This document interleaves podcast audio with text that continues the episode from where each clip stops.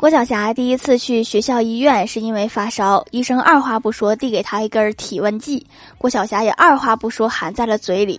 医生看了她一眼，温柔地说：“腋下。”郭晓霞想了想，还是听话地叫了一声：“腋。